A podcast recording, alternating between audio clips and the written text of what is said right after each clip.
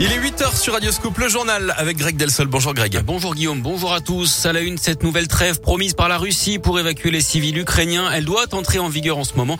Hier, les premiers civils évacués via des couloirs humanitaires de la ville de Soumy dans le nord de l'Ukraine sont arrivés en sécurité dans le centre du pays. En revanche, situation plus compliquée à Mariupol où 300 000 personnes restaient coincées d'après Kiev qui accuse les Russes de ne pas respecter le couloir humanitaire. Des convois partis de la région sont d'ailleurs bloqués à la frontière moldave d'après le Dauphiné libéré. Hier, le président américain lui a remis la pression sur la Russie. Joe Biden a ordonné un embargo sur les importations de pétrole et de gaz russe. Le Royaume-Uni va également stopper les importations d'ici la fin de l'année. McDonald's, Starbucks ou encore Coca-Cola ainsi que de nombreuses autres enseignes internationales arrêtent également leurs activités en Russie. L'actu, c'est aussi le dernier adieu à Jean-Pierre Pernaud aujourd'hui, une semaine jour pour jour après sa disparition. L'ancien présentateur vedette du 13h de TF1 qui s'est éteint à 71 ans des suites d'une longue maladie. Ses obsèques auront lieu à Paris à partir de 11h. L'inhumation se tiendra dans la plus stricte intimité. La présidentielle avec le patrimoine des 12 candidats révélés par la haute autorité pour la transparence de la vie publique. 9,7 millions d'euros pour Valérie Pécresse, la candidate LR. 4,2 millions pour Éric Zemmour. 1,4 million pour Jean-Luc Mélenchon. Un demi-million pour Emmanuel Macron. 412 000 euros pour Yannick Jadot. 220 000 pour Fabien Rousset. 575 000 pour Anne Hidalgo. 2 millions d'euros pour Nicolas Dupont-Aignan. 630 000 pour Jean Lassalle. 219 000 pour Nathalie Arthaud. Et enfin 122 000 pour Philippe Poutou.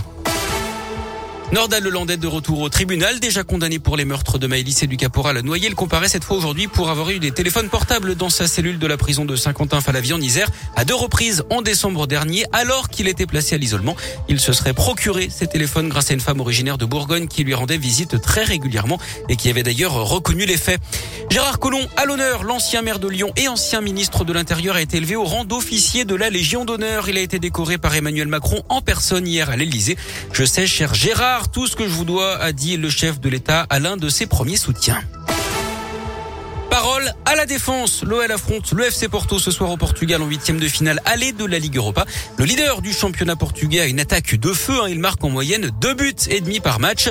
Les défenseurs lyonnais risquent donc d'avoir du boulot dans l'antre du stade du Dragon, Philippe Lapierre. Oui, pour préserver une chance de se qualifier avant le match retour. Mais il y a des absents. D'abord, Jérôme Boateng, l'homme aux 118 matchs de Coupe d'Europe. Son expérience aurait pu être précieuse, mais il a perdu sa place de titulaire et il n'a de toute façon pas fait le voyage à Porto, victime d'une douleur musculaire.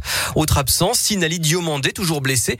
La défense centrale sera donc encore composée de Castello Luqueba, 19 ans, et de Thiago Mendes, un milieu de terrain de formation. C'est donc le latéral gauche Emerson qui devra apporter son vécu. C'est une compétition très importante pour nous. J'ai remporté cette Ligue Europa. Je sais ce que ça représente. Porto est une équipe avec beaucoup d'expérience qui aime jouer ce type de rencontre. Nous, on se doit d'être tranquille. On doit faire de notre mieux, jouer notre beau football et améliorer des détails pour aller chercher cette chance de qualification. Et à droite, le capitaine Léo Dubois est en balance avec le jeune Malo Gusto. Merci Philippe, à noter aussi, mais en attaque cette fois l'absence de Ryan Cherki, lui aussi blessé. Porto OL, coup d'envoi à 18h45. Le match retour est programmé jeudi 17 à 21h à Dessine. En Ligue des Champions, le PSG se déplace au Real Madrid ce soir en huitième de finale retour. Hier, notez les qualifications de Liverpool et du Bayern Munich. Et puis du cyclisme, le Paris-Nice arrive dans la région contre la montre individuelle de 13 km dans l'Allier entre Doméra et Montluçon aujourd'hui. Le Français Christophe Laporte est toujours en jaune pour voir les coureurs chez nous. Sachez qu'ils passeront demain dans la Loire et en Ardèche.